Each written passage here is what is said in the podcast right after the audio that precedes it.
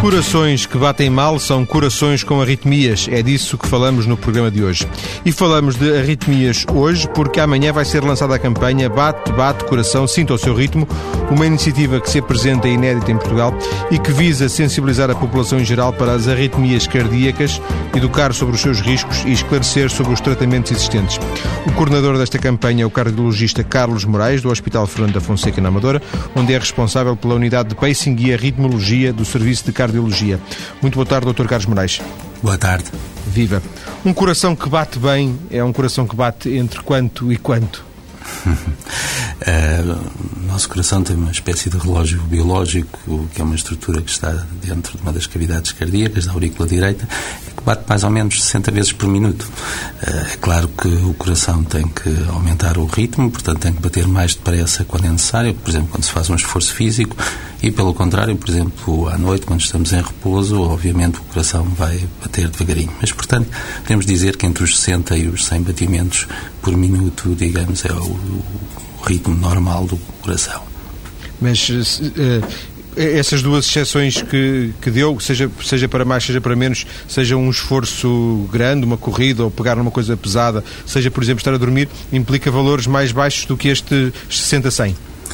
Pode acontecer. Eh, por vezes, quer dizer, eh, há tendência a dizer que há uma frequência cardíaca de 30 ou 40 por minuto, é francamente anormal, é patológica, é sinal de doença. Nem sempre isso acontece. Por exemplo, atletas, eh, esportistas habituados a treino físico intenso têm vulgarmente pulsações, digamos, mais lentas que os 60 batimentos por minuto, podem bater aos 40, 50 no período diurno normal e isso não é sinónimo da doença.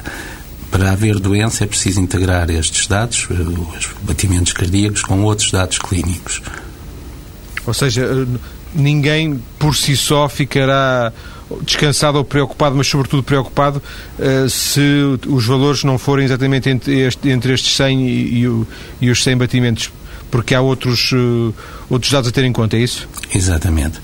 Como é óbvio, se, digamos, uma frequência cardíaca, a pessoa determina o seu pulso e está frequentemente acima dos 100, 120, 110, 130, mesmo em condições basais de repouso, portanto, sem estar a fazer nenhum exercício, eh, a minha orientação seria, deve consultar o seu médico, porque poderá haver aqui outro tipo de perturbações que podem nem ser só estritamente cardíacas, há doenças hormonais, por exemplo, o hipertiroidismo, que se podem refletir num aumento dos batimentos cardíacos.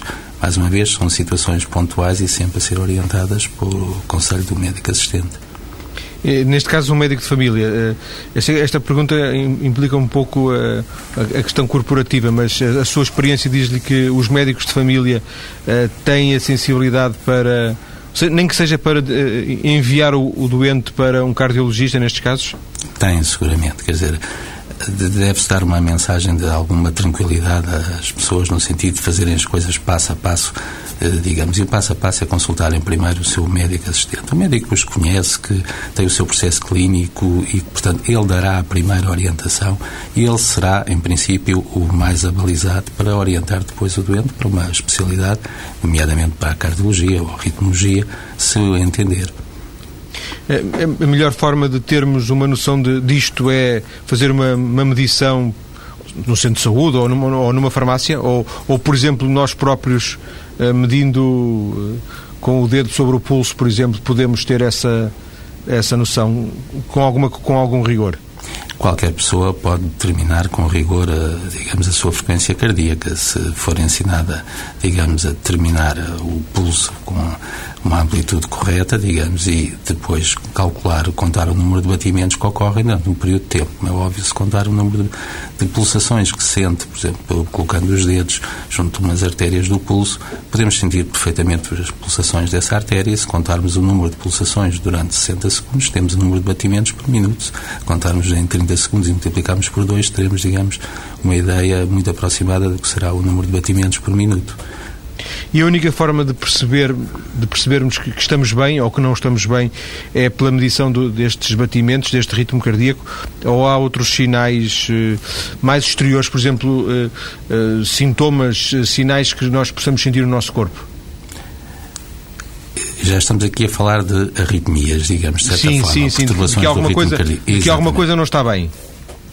Ora bem, as arritmias podem se manifestar de muitas maneiras podem ser assintomáticas, até nem traduzir manifestações, não traduzir sintomas nem sinais e serem detectadas no exame de rotina. Às vezes, quando a pessoa vai, lá está, uma farmácia medir num daqueles aparelhos digitais a tensão arterial e que dá simultaneamente o número de pulsações ou na realização de um eletrocardiograma de rotina, mas há arritmias que de facto podem ser sintomáticas, dar sintomas há todo, digamos, uma constelação de sintomas possíveis. Quer dizer, as arritmias podem se manifestar de muitas maneiras e uh, talvez o mais frequente sintoma associado a arritmias é a sensação precisamente de irregularidade dos batimentos cardíacos.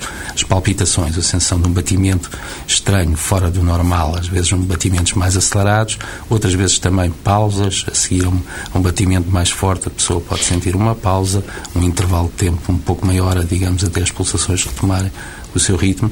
Portanto, existem alguns sintomas que nos podem alertar para a presença de arritmias e depois temos outros uh, sintomas, digamos, um pouco mais graves, que são as perdas súbitas de sentidos, o que nós chamamos a síncope, quando há um desmaio súbito sem, sem causa aparente, digamos, Uh, mas podem manifestar-se outras, uh, pode haver outras manifestações sintomáticas das arritmias, por exemplo, a insuficiência cardíaca, o cansaço extremo, a falta de ar, capacidade de realizar algum tipo de exercício que normalmente se realizaria com facilidade, a dor pré-cordial, a angina de peito, quando se faz um esforço, digamos, uh, pode ser também uma manifestação de, de arritmia, ou mesmo quando ela aparece em repouso, essa dor torácica, nós vulgarmente chamaríamos a angina de peito, e existe, digamos, uma outra manifestação clínica das arritmias, que felizmente não é mais frequente, mas que é mais grave, obviamente, que é a morte súbita. É, aliás, usou a palavra síncope e às vezes uh, ouve-se falar, se calhar uh, popularmente até pode não ser muito correto, mas fulano morreu com uma síncope. O doutor Alpequinho usou a palavra síncope como um desmaio súbito, não é? Síncope, no fundo, quer dizer uma perda súbita, inexplicada súbita, de sentidos sim. e habitualmente tem características próprias quando é de causa desrítmica, ou seja, quando é uma arritmia que a causa é que normalmente não tem aquilo que nós chamamos prodromes, ou seja, não há sintomas nem sinais que precedem a ocorrência da síncope, ela ocorre como raio em céu azul, muitas vezes acompanha-se precisamente por isso, por não, digamos, não haver nenhuma preparação, o doente tem uma queda, pode-se acompanhar de queda, de traumatismo, e tem também, habitualmente, quando é de causa de desrítmica, portanto, uma perturbação do ritmo, também uma recuperação relativamente rápida e sem sequelas. Por exemplo, ao contrário dos acidentes cerebrovasculares, eh, os vulgares tromboses, como, como se diz, portanto, não ficam sequelas. A pessoa uh, tem a perda de sentidos, recupera rapidamente os sentidos e muitas vezes nem sabe o que é que lhe aconteceu, quer dizer, mas não, digamos, não ficou com um déficit na fala, nem motor, não há déficits neurológicos Sim. residuais doutor eh, referiu há instantes a questão de, de se fazer um, um, teste, de se fazer uma medição, a tensão arterial que dava ao mesmo tempo a, a pulsação. Um, não sei se a pergunta faz muito sentido, mas habitualmente quando vamos eh, medir a tensão arterial, ninguém nos fala.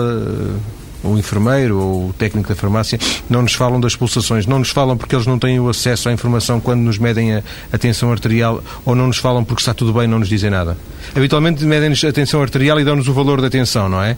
Uh, eh, 11 qualquer coisa, 11, 7 ou esse, esse, esses valores, mas, mas não nos falam, salvo erro, penso que não estar enganado, não nos falam na pulsação. Depende também do, do instrumento de medida, portanto, nos aparelhos digitais que habitualmente, digamos, calculam também a frequência cardíaca, esse dado de facto está disponível. Muitas vezes, se calhar, não é referido, eh, porque, obviamente, o motivo da consulta, ou melhor, o motivo da medição, não é a determinação da, da frequência cardíaca, é essencialmente a medição da tensão arterial. Mas, sempre que for solicitado, obviamente que esse técnico de saúde fornecerá essa resposta. Aliás, muitas vezes nas farmácias, como sabe, há um pequeno impressão, uma folha, um print que é dado ao doente, contém essa medida e está Sim. habitualmente lá a frequência cardíaca registada. Já agora, a tensão arterial e, e, e os batimentos cardíacos são são, coisas diferentes? Eh, são. Uma, coisa, uma coisa não implica a outra, é isso?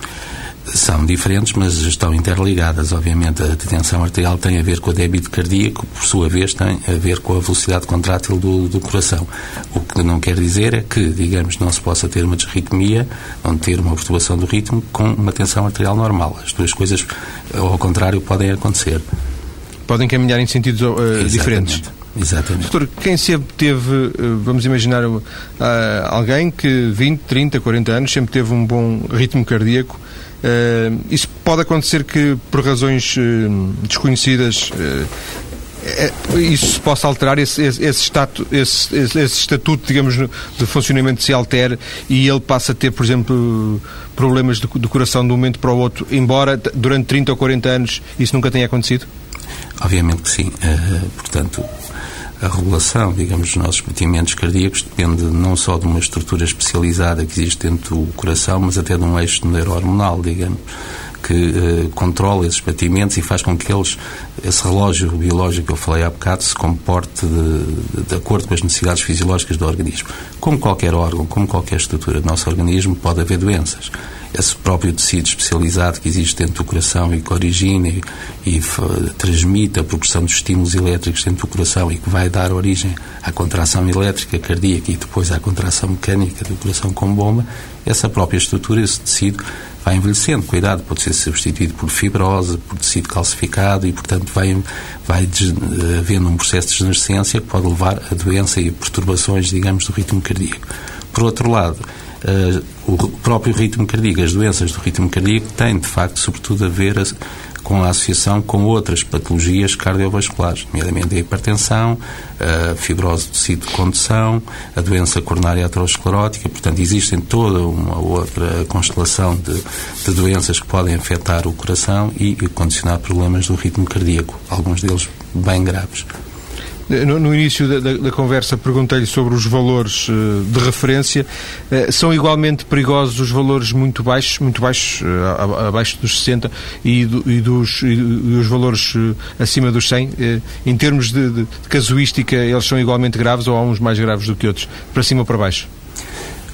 como disse, o nosso coração está preparado para bater em condições normais entre os 60 a 100 batimentos por minuto, podendo bater mais rápido que isso, em condições, digamos, também normais, quando há tal exercício físico ou necessidades acrescidas do organismo, tal e qual como um motor aumenta as rotações, quando, digamos, tem que aumentar um pouco a sua aceleração ou velocidade de, de percurso.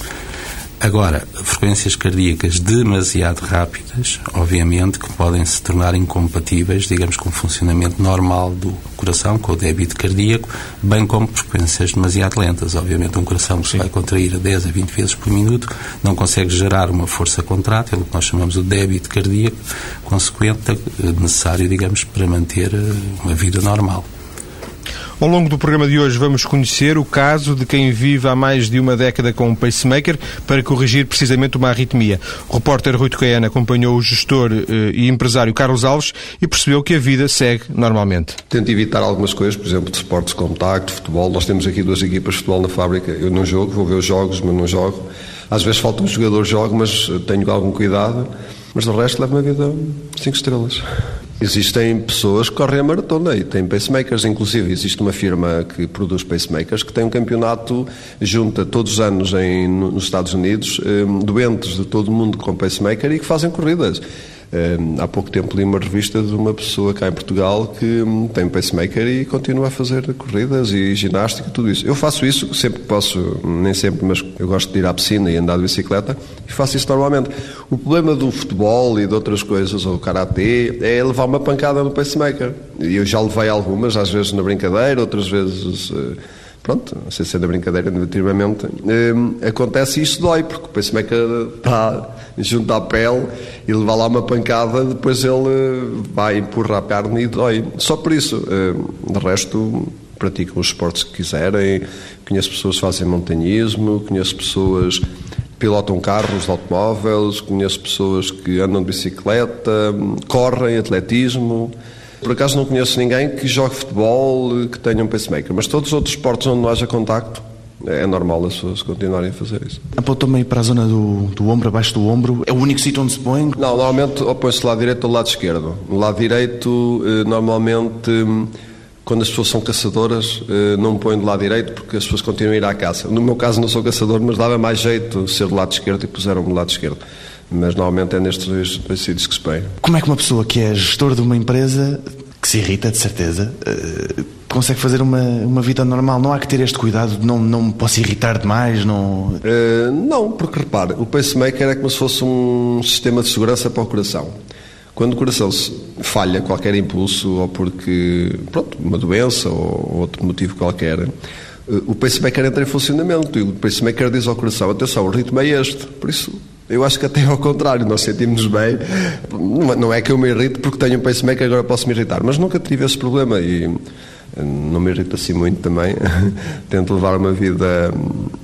Pronto, nós praticamos responsabilidade social, temos eh, uma equipa e então não, nos, não é preciso discutir. Mas quando é preciso discutir, nem, nem me lembro, tenho pacemaker e, e discuto, tudo bem, eu enervo-me, mas isso não, não interfere com o meu dia a dia e penso que cada vez mais o, a questão dos pacemakers passa a ser uma, uma, coisa, uma rotina. As pessoas já não olham para aquilo aí, para coitadinho. Não, não. É, pronto, as pessoas nem sabem. Eu, ao longo do ano estou com milhares de pessoas aqui na Alemanha, por onde ando e ninguém se apercebe que eu tenho um pacemaker, porque eu, se eles dizem que vamos beber uma cerveja, eu vou beber uma cerveja. Se a gente vai fazer uma caminhada, eu vou fazer uma caminhada. Se vamos andar de barco, vamos andar de barco. Por isso eles não se apercebem se eu tenho ou não um pacemaker. Às vezes, quando digo, eles ficam um pouco espantados. É pá, mas tu levas uma vida normal. Sim, então, mas pacemaker é mesmo para isso, é para termos uma vida normal.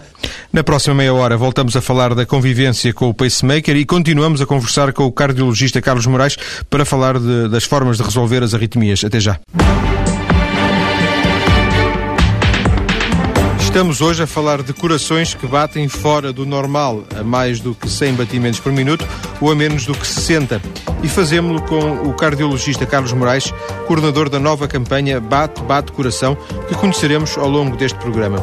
Dr. Carlos Moraes, é correto falar em arritmias porque existe mais do que um tipo de, desta, eh, destas, arritmias, ou de, de arritmia? Correto. Arritmias eh, é um termo que se refere a perturbações do ritmo cardíaco, portanto, doenças do ritmo cardíaco. Uma forma assim um pouco simplista, podemos defini-la as arritmias em dois grandes grupos os ritmos cardíacos demasiado lentos, quando o coração é incapaz de gerar ou, ou, de, digamos, transmitir os impulsos elétricos a uma frequência adequada, que são as bradiarritmias, portanto, ritmos cardíacos muito lentos, ou as taquiarritmias, ritmos cardíacos demasiado rápidos, quando o coração, por vários mecanismos, pelo contrário, digamos, eh, se contrai a uma frequência exagerada e muitas vezes até descoordenada. Curiosamente, uh, penso que da, da, na opinião pública uma das expressões é conhecida, que é taquicardia, não é? Uhum. Ouve-se com alguma com alguma regularidade as pessoas dizem o fulano tem uma, ou tem uma taquicardia, mas a outra disse braquicardia, foi isso? Bradi, bradi. Bradi. Uh, Porquê é que uma é conhecida e outra não? É porque uma é mais frequente que a outra? Não, talvez a taquicardia, portanto o ritmo cardíaco mais rápido, seja algo que, digamos, é mais imediato para as pessoas reconhecerem. As pessoas estão habituadas a controlar as suas pulsações e, de facto, uh, frequentemente encontram um ritmo cardíaco mais acelerado. É a experiência qualquer pessoa que vá a um ginásio, digamos, e que faça exercício, sabe que as suas pulsações vão subir 110, 120, 130, normalmente, de acordo com o exercício físico que faz em períodos de stress, de emoções fortes, também a frequência cardíaca vai, vai acelerar. Se calhar não estão, digamos, eh, tão aptas a perceber que quando estão em repouso, por exemplo, deitadas, a ver televisão sossegadas ou à noite, o pulso, a frequência cardíaca vai ser um pouco mais lento, mas mais uma vez, quer dizer, estamos aqui a falar de situações que não são doença, é normal que isto aconteça. Sim. Quando ultrapassam determinados limites e se acompanham determinados sinais e sintomas, é que estamos a falar mesmo de doença. Mas em termos estatísticos, só por curiosidade, são mais os casos de taquicardia do que de bradicardia? São mais frequentes e, uh, de modo geral, digamos, dentro das disritmias uh, com repercussão clínica, ou seja, condicionam necessidade de tratamentos específicos, as taquiarritmias são potencialmente mais graves e mais frequentes.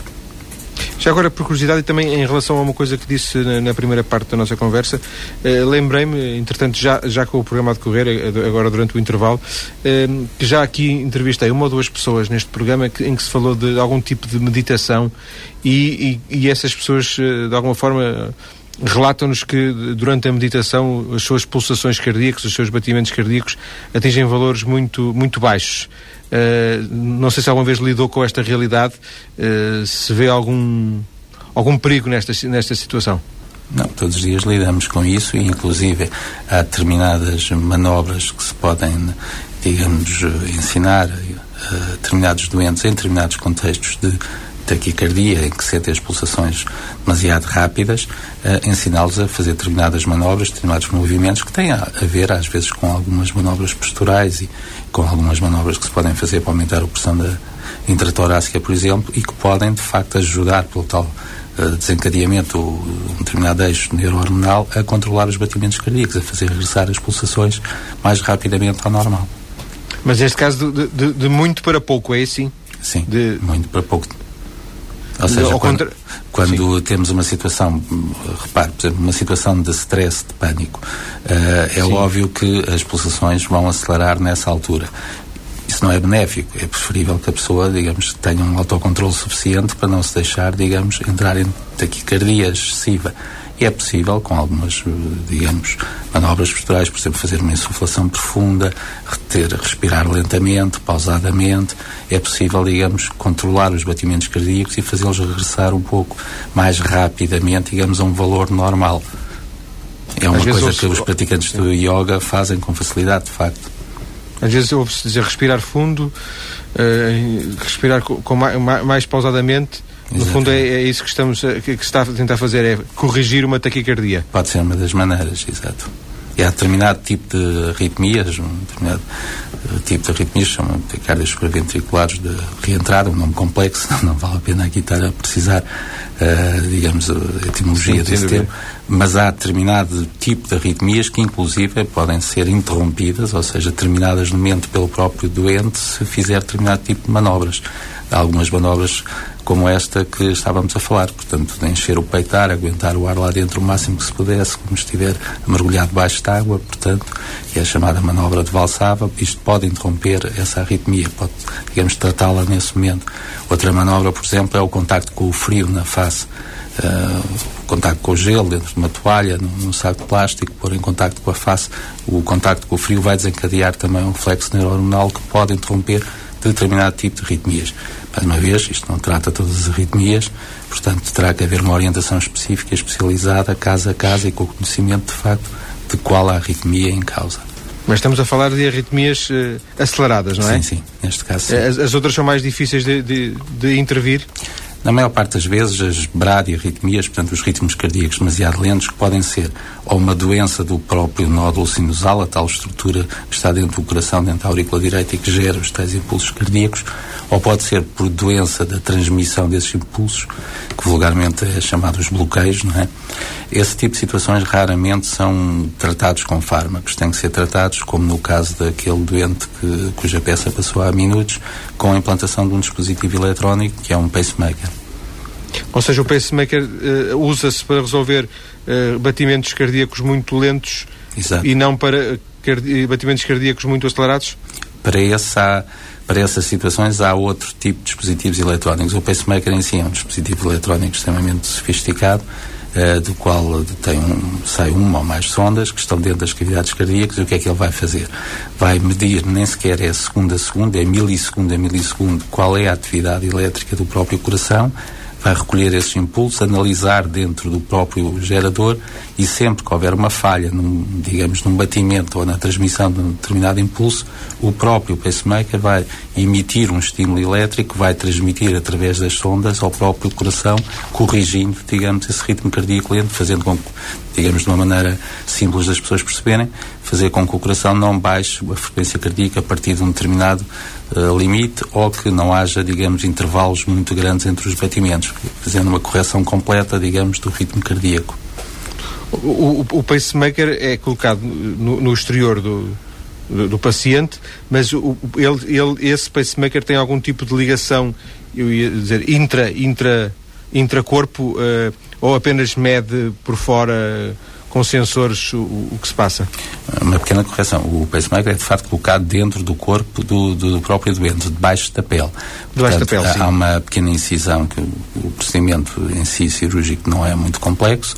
Uh, não deixa de ser uma, uma, cirurgia, mas há uma pequena incisão na pele uh, do, e a partir dessa incisão, vamos, geralmente é feita na região subclavicular, portanto, do lado esquerdo do lado direito do, do tórax. É? Exato. Uh, e vamos uh, ter acesso a algumas estruturas vasculares, umas veias, e através dessas veias são introduzidas uma ou mais sondas que ficam alojadas precisamente dentro das cavidades cardíacas, normalmente dentro da aurícula direita e do ventrículo direito. Depois, essas sondas são conectadas a um gerador que é colocado numa bolsa debaixo da pele. A pele é suturada por cima da, do aparelho, o aparelho fica completamente escondido debaixo da pele do tórax. Sim, senhor. Então, já que estamos a falar de pacemaker, vamos voltar à Águeda, onde trabalha o empresário e gestor Carlos Alves, que recebeu um pacemaker em 96 e que, como contou ao repórter Rui Tucaiana, ganhou muita qualidade de vida depois dessa intervenção. O pacemaker é para uma pessoa ter qualidade de vida. Ou seja, se alguém tem problemas eh, de ritmo cardíaco, o pacemaker pode ser uma solução e o objetivo do pacemaker é que as pessoas a partir daí tenham qualidade de vida.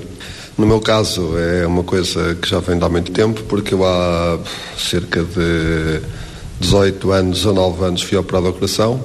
Eh, fiquei bem, tinha uma comunicação interauricular, mas após isso, passado 3 ou 4 anos, comecei a ter alguns problemas. Nunca cheguei a desmaiar, mas tinha tonturas, tudo isso. Fiz várias voltas, eh, são eletrocardiogramas 24 horas e, e a doutora que me assistia disse que eu teria que pôr um pacemaker. Só que era em julho, antes de férias, eu, ah, isto é estressa mais e tal, vou é tirar umas férias e depois de férias eu venho cá. Está claro que depois de férias nunca mais lá para os pés, né? As coisas eu sentia-me bem e tal. E um dia, já, já ia em novembro, passei pela doutora na estrada, encontrei-a e ela ficou muito surpreendida de me ver, que ela até gozou comigo, disse, pá, você já não morreu? Nunca mais o vi, pensei que tivesse morrido. E eu, não, não, não, então venha comigo. Fui para o hospital de Águeda, dormi lá e outro dia fui para Coimbra, para os Covões, para pôr o pacemaker. Tive um dia em casa a recuperar, mas no dia seguinte já estava a trabalhar. E depois da, da recuperação é raro lembrar-me que tenho um pacemaker. Eu só, só me lembro que tenho um pacemaker quando vou viajo muito para o estrangeiro e tenho que ir no aeroporto e tenho que fazer o controle e aí tenho que mostrar o cartão e pronto, senão eu nem sequer me lembro que tenho um pacemaker durante o dia. Antes sentia o coração mais acelerado, se era uma, uma, ausência de ritmo? No meu caso era uma ausência de ritmo. Eu tinha durante alguns segundos, durante a noite chegava a 3, 4, 5 segundos, pelo que a doutora me disse, falha de impulso e estava sujeito a não acordar porque depois o coração entrava naquela e não, e não queria acordar. Mas isto talvez tivesse devido ao facto de quando fui operado durante a operação um dos lá, circuitos que levava o impulso ao coração que tivesse sido cortado ou tivesse sido e então pronto, o coração deixou de, de ter sinal. Eh, eu tenho, eh, só que em repouso ele fica muito lento e então aí se houver uma falha nota-se. Se estiver acelerado, se houver uma falha não se nota. O meu pacemaker tem, como se costuma dizer, em stand-by, ele não está sempre a trabalhar, ele só trabalha se for necessário. Tem um detector, detecta que faltou o impulso e se não vier outra vez, ele envia um. Como ouvimos, quer neste relato, quer no, uh, uh, no excerto anterior da conversa que o repórter Rui Tucaiana teve com o empresário Carlos Alves, ele faz um, um retrato uh, muito cor-de-rosa da situação, dizendo que a qualidade de vida aumentou bastante, que até raramente se lembra de que, de que tem este, este aparelho, não, só, só, raramente, ou quando vai de avião, ou, ou até num, num choque qualquer que, que possa ter ali um pouco mais de dor, se, se houver ali um choque físico. É, é este o retrato normal que encontra nas pessoas que têm, eh, colocaram um pacemaker, ou estamos a falar aqui de uma situação de exceção? Não, felizmente esta é a regra e podemos dizer que aqui de facto estamos num universo muito cor-de-rosa.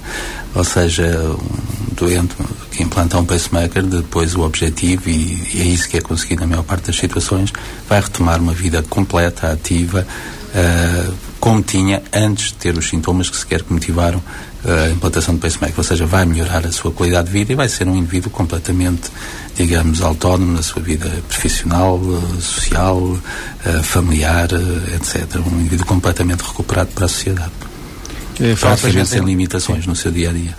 Como aqui ouvimos, às vezes fala-se em taxas de sucesso, isto é uma, uma situação que se aplica na generalidade dos pacemakers que são colocados.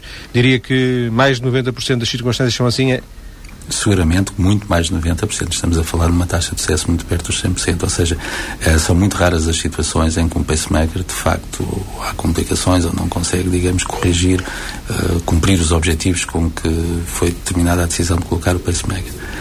Felizmente é... estamos a falar de uma tecnologia neste momento extremamente fiável, tanto do ponto de vista técnico como do ponto de vista, digamos, de, de cirúrgico de, do implante e do seguimento depois posterior.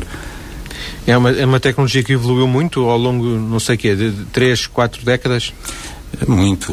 Repara, o primeiro pacemaker implantado nos moldes em que, digamos, o consideramos mais ou menos uh, os moldes atuais, uh, data do final da década de 50, 59, 60, portanto, uh, há 50 anos de, estamos neste momento a terminar a quinta década do pacing cardíaco, digamos, implantável, ou seja, de um gerador que se consegue implantar dentro do organismo e de facto os progressos eh, têm sido extraordinários, digamos, nos últimos anos. Quer dizer, uh, hoje em dia um pacemaker é muito mais do que, digamos, uma fábrica de gerar estímulos elétricos, quer dizer, faz muito mais do que isso, tem funções diagnósticas extraordinárias, consegue, digamos, ter aquilo que o doente estava a referir há bocado, ter feito, por exemplo, um registro eletrocardiográfico de longa duração, que são 24 horas, um Holter. Um pacemaker faz é análise milissegundo a milissegundo de milhões de batimentos durante todo o tempo em que está implantado. Portanto, é como se fosse quase um Holter implantável. Os pacemakers têm, por exemplo, também uh, sensores que são capazes de detectar, digamos, necessidades fisiológicas do organismo e fazer acelerar a frequência cardíaca e, portanto, originar também o aumento das contrações dos batimentos cardíacos de acordo com as necessidades do organismo. Por isso é que, digamos, o pacemaker hoje em dia já não está sempre, chamemos-lhe assim, a bater à mesma velocidade, aos 60 minutos ou 70 minutos, não, pelo contrário. Se a pessoa vai fazer uma corrida, se vai fazer um esforço físico, o pacemaker vai acelerar de acordo com essas necessidades, porque tem um pequeno sensor que vai detectar o movimento do corpo vai transformar essa energia cinética em energia elétrica e fazer, digamos, aumentar, através de alguns algoritmos de multiplicação, fazer aumentar a frequência cardíaca de acordo com as necessidades. É possível até combinar esse tipo de sensores com outros sensores e há pacemakers que até fazem um aumento da frequência cardíaca, são capazes de aumentar as pulsações com o stress intelectual, por exemplo. E, e, ao nível da implantação, eh, também evoluiu muito essa técnica? É hoje uma coisa muito mais, não sei se banal, mas muito mais fácil? É uma técnica relativamente banal. Todos os dias no meu hospital se implantam dispositivos destes e em muitos outros hospitais do nosso país.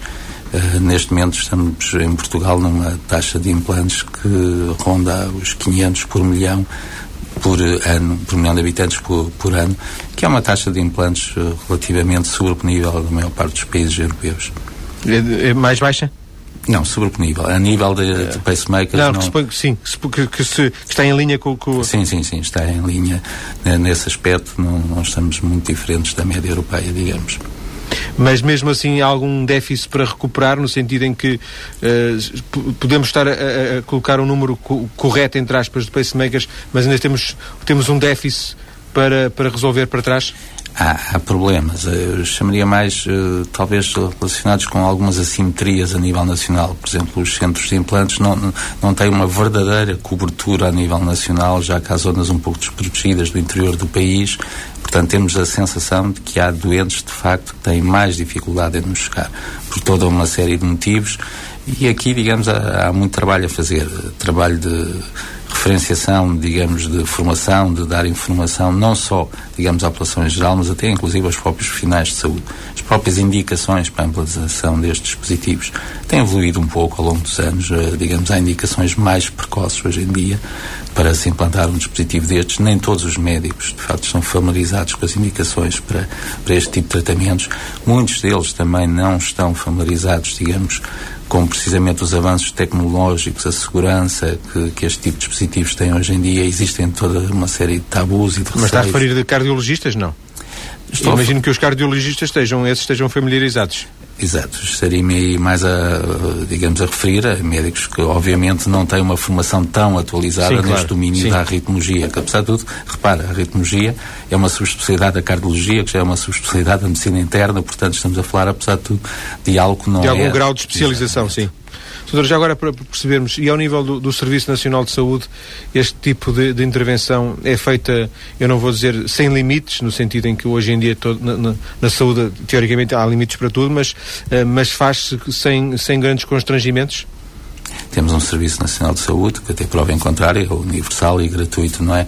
E, de facto, qualquer utente que recorra a um hospital do Serviço Nacional de Saúde tem direito, se caso esteja indicada, a fazer um implante, um dispositivo destes e, e não há, digamos, constrangimentos para além daqueles que são normais de quem gera recursos a nível da saúde. Sim, mas às vezes, por exemplo, sabe-se que alguns hospitais, por exemplo, lidam Bem, todos lidam com orçamentos, mas lidam com determinados limites, ou seja, imagino 200, 200 pacemakers por ano em determinado hospital. Ao fim de, se passar os 200, esse, esse doente passa para o ano, por exemplo. Isso, é um, isso seria um constrangimento. Tem conhecimento de alguma situação parecida com isto? Eu gostaria de dizer que é natural que, digamos, os administradores façam as suas contas, as suas projeções ao longo do ano, como eu faço. Quer dizer, eh, tenho uma estimativa daquele, do número de doentes que será previsível eu tratar ao longo do ano no meu hospital. Obviamente que se esse número for ultrapassado, e tenho que confessar que frequentemente o é, uh, o que é habitual é as coisas resolverem-se, digamos, com um consenso e os doentes estão lá para serem tratados, têm que ser tratados e há que alocar os recursos para ser feito. Portanto, penso que com diálogo, digamos, há sempre convergência de todas as partes porque obviamente, tanto na parte de quem gera os recursos em termos económicos, a parte, digamos, dos administradores e a parte de, dos técnicos de saúde, neste caso os médicos, o objetivo último é sempre o mesmo, é tratar da melhor maneira possível os doentes com os recursos que nos são alocados. Gerir esses recursos é um desafio para todos nós, mas... É... Não, usou, não usou um argumento que hoje está muito em voga, que é o da economia da saúde, no sentido em que se, muitas vezes se diz que eh, uma coisa destas pode ser eh, é preventiva e, e evitará custos muito elevados potencialmente no futuro. Isso também se verifica com, com, com o pacemaker, por exemplo? É, isso seguramente. Repare no exemplo de que nós estávamos a falar há bocado, dado por este doente, não é? Eh, é um doente que, obviamente, se não tivesse implantado um pacemaker, cuja qualidade de vida iria piorar significativamente, se, enfim, não tivesse tido outro tipo de desfecho até já, neste momento é um indivíduo completamente ativo para a sociedade, um indivíduo produtivo para a sociedade onde se insere. Portanto, em termos de, obviamente, de, de custo-benefício, uh, este tipo de estratégia terapêutica, implantação de dispositivos eletrónicos para a correção de problemas de ritmo cardíaco está mais do que validado e provado, quer dizer, em todo o mundo, quer dizer, é um, um assunto, um tema, digamos, que até já foi ultrapassado desde há muito, porque neste momento por, é uma por da, dado como adquirido, sim. sim. E eh, já agora, por curiosidade minha, para fecharmos esta segunda parte, o, o pacemaker é para toda a vida, o aparelho, ou este também precisa de ir à revisão de vez em quando? Não, uh, estes aparelhos têm uma fonte de energia, como qualquer aparelho, que é um elemento semi-radioativo. Neste momento são pilhas de iodeto de lítio, mas portanto, são elementos semi-radioativos que se vão, digamos, gastando ao longo do tempo. Uh, há uma longevidade, há uma vida para estas pilhas, que pode ser de 6, 10, 12 anos, depende da maneira como o pacemaker vai interagir, na, da maneira como ele vai trabalhar, digamos, no organismo do próprio doente. Os doentes têm que cumprir um calendário rigoroso de consultas, que normalmente são de 6 em 6 meses, pode haver intervalos mais curtos, outros mais longos, consoante, digamos, se justificar na situação, e nessas consultas é feita a análise eletrónica do próprio sistema, por via externa, digamos, através de um, de um que nós chamamos de programadores de pacemakers, que comunicam por radiofrequência com, este, com os próprios pacemakers e podemos recolher toda a e informação. E periodicamente eles terão, terão que ir uh, estas consultas. Restabelecer a pilha. Doutor, vamos voltar a. Sim, sim. E, e há sim. de haver uma altura em que é detectada a necessidade de fazer a substituição do gerador sim, sim. e a tempo e é prevista e é feita com, com tranquilidade. Voltamos a conversar daqui a pouco, então sim para conhecer a campanha Bate Bate Coração e ainda para ouvirmos mais uma parte da conversa com quem vive com o pacemaker. Até já.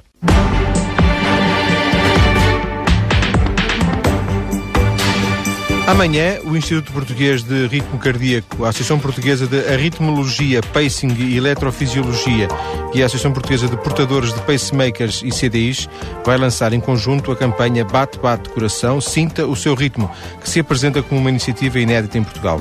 O objetivo é sensibilizar a população em geral para as arritmias cardíacas, educar sobre os seus riscos e esclarecer sobre os tratamentos existentes. Carlos Moraes, o médico cardiologista que é o nosso convidado de hoje, é o coordenador nacional da campanha.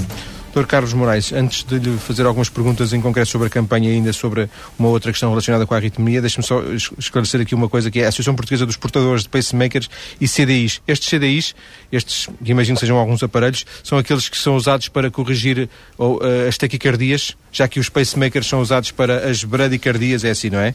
Exatamente. Já, já aprendi alguma coisa hoje.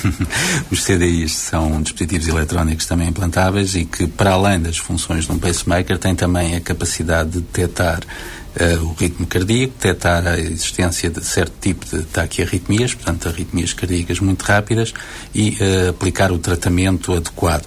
Pode ser através da emissão de pequenos estímulos, uma série rápida de pequenos estímulos elétricos que podem interromper essa arritmia, ou até inclusive a aplicação de um pequeno choque de, de, de pequena voltagem, um, portanto um choque interno dentro do próprio coração que vai, digamos, fazer uma espécie de reset no, sistema cardíaco, fazendo com que uh, pá, se, seja interrompida essa arritmia. Estamos a falar aqui de arritmias malignas, graves, como seja a fibrilação ventricular, que, que é causa de morte se não for tratada em poucos segundos, minutos. Mas existem em Portugal uh, numa quantidade relevante este, esta, esta, estes aparelhos e esta implantação destes aparelhos? Estamos a falar de, de, de menos implantação do que pacemakers, imagino. Sim, estamos a falar de números consideravelmente inferiores. Aqui, neste, não, ao contrário aqui do, do, da, da, realidade que se passa com os pacemakers, nós de facto não temos ainda um número de implantes que seria previsível termos por milhão de habitantes eh, comparado com outros países uh, europeus e mundiais. Uh, há muitas causas para isso. Mais uma vez volto a falar na problemas de assimetrias regionais, problemas de referenciação, problemas de desconhecimento de indicações para o implante deste tipo de dispositivos e cabe aqui dizer que em subgrupos específicos de risco estes uh, dispositivos, cardiosofibrilhadores implantáveis, os CDIs, como uh, vulgarmente, são vulgarmente chamados, podem ser a única forma verdadeiramente eficaz de prevenir a morte súbita em grupos de doentes de risco. Já agora, de acordo com a sua experiência, qual é a zona do país que está mais desprotegida? Quer dizer, sem particularizar muito, mas zonas o interior, interior país, mas o interior norte, o interior sul? O interior sul e centros do país, obviamente, digamos, são as zonas mais desprotegidas. Vamos uh, voltar à questão precisamente das arritmias de uma forma genérica. Este número é algo que tem vindo, que tem vindo a crescer no sentido de, de, da estatística mostrar que há mais pessoas hoje com problemas ou como há o melhor diagnóstico e descobrem-se mais casos, mas é apenas por uma questão de, de contas?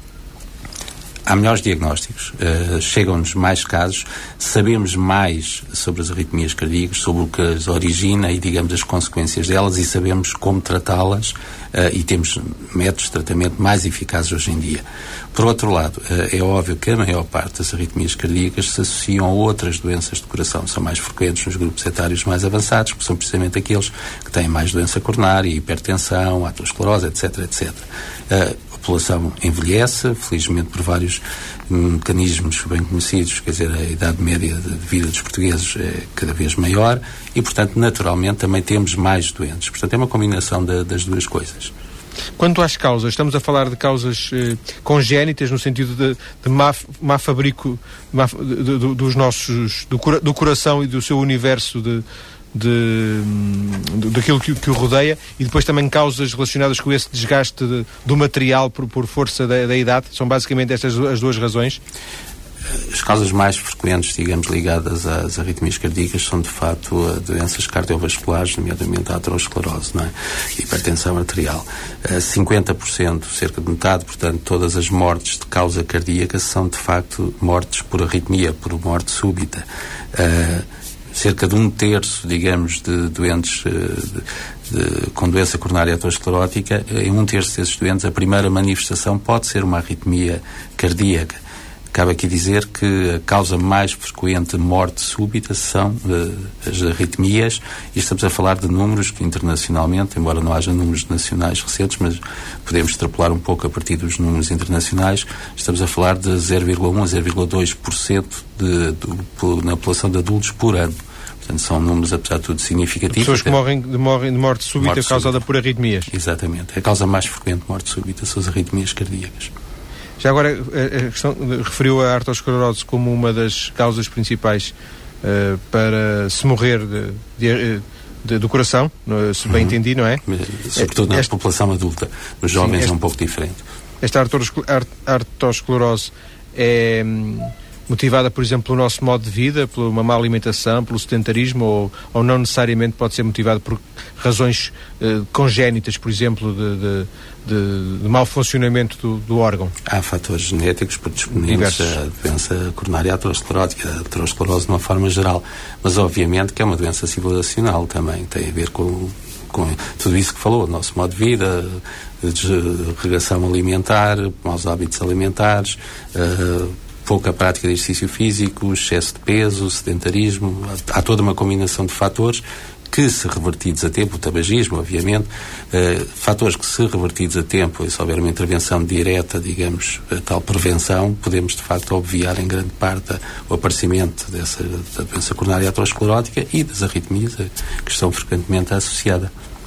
Poder-se pensar que, ao nível das arritmias, uh, o diagnóstico nunca poderia ser 100%, como é evidente, mas que estaria, a população portuguesa estaria diagnosticada, não tratada, mas diagnosticada numa elevada percentagem, uma vez que hoje as farmácias uh, prestam esse serviço, é relativamente fácil uh, fazer este tipo de, de teste, saber os, os nossos os, no, os, nossos batimentos cardíacos.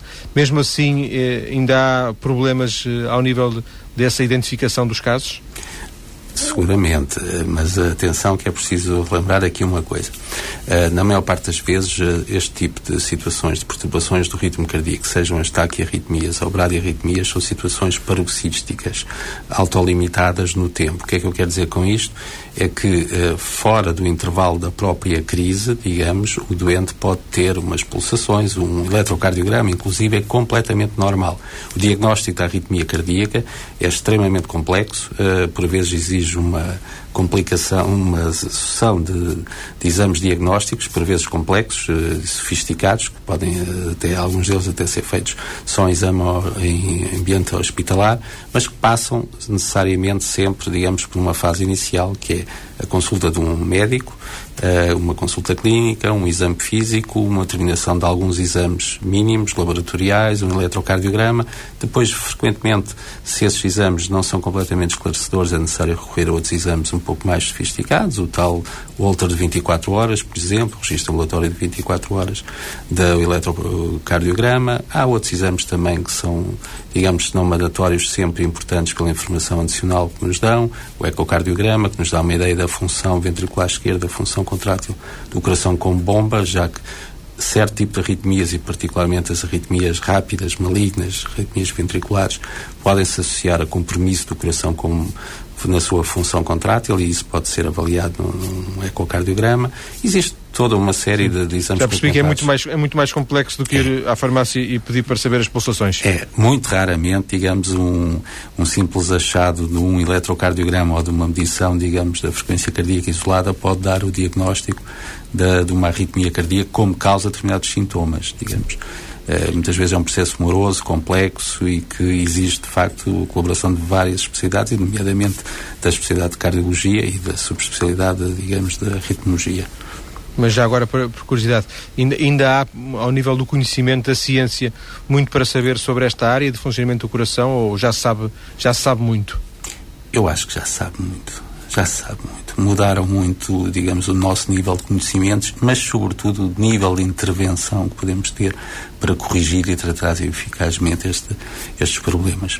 Portanto, não é por falta de conhecimento nem de dispositivos, uh, dispositivos técnicos e médicos que não se pode fazer esse diagnóstico. É mais por outro conjunto de razões. Não, onde eu acho que falta, onde, aliás, há bocado queria-me referir a isso, uh, onde eu acho que falta alguma informação, e daí um pouco a justificação da, da campanha que vamos iniciar agora, é precisamente, digamos, informação para a população em geral por exemplo, sobre os sintomas que podem alertar para a presença de uma arritmia, na orientação a ter na consulta de um médico para avaliar, digamos, a presença ou não de arritmias cardíacas, a sua relação com outros problemas cardiovasculares, a informação também sobre uma série de mitos e tabus que de facto ainda existem em grande parte da população sobre eventuais limitações que os doentes que tenham um pacemaker ou um CDI podem ter no seu dia a dia. São mitos que, na maior parte das vezes, não têm qualquer tipo de fundamento. É importante esclarecer a população sobre isso. Mas e a, campanha próprios... dirigida, a campanha é dirigida à população ou aos profissionais de saúde? Eu diria que é uma campanha abrangente, dedicada sobretudo, destinada sobretudo à população em geral. Sensibilizar a população em geral para as arritmias cardíacas, educar sobre os seus riscos, esclarecer uh, sobre os meios de diagnóstico e tratamento existentes, mas também, obviamente, uh, vocacionada em subgrupos específicos para os próprios profissionais de saúde.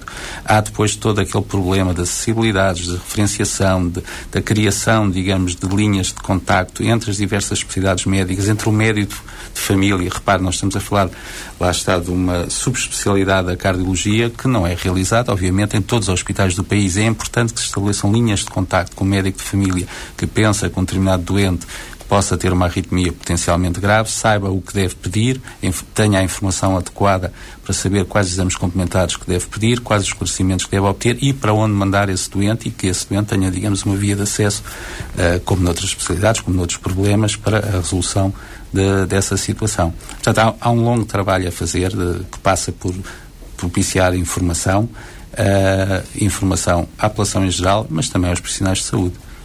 Quanto tempo está prevista a campanha durar? Eu gostaria de deixar, digamos, uma mensagem de que esta campanha vai ficar em aberto enquanto for necessária. Uh, temos um intervalo de tempo, a campanha vai ser lançada oficialmente amanhã, temos uma série de, de ações, digamos, previstas para os próximos meses.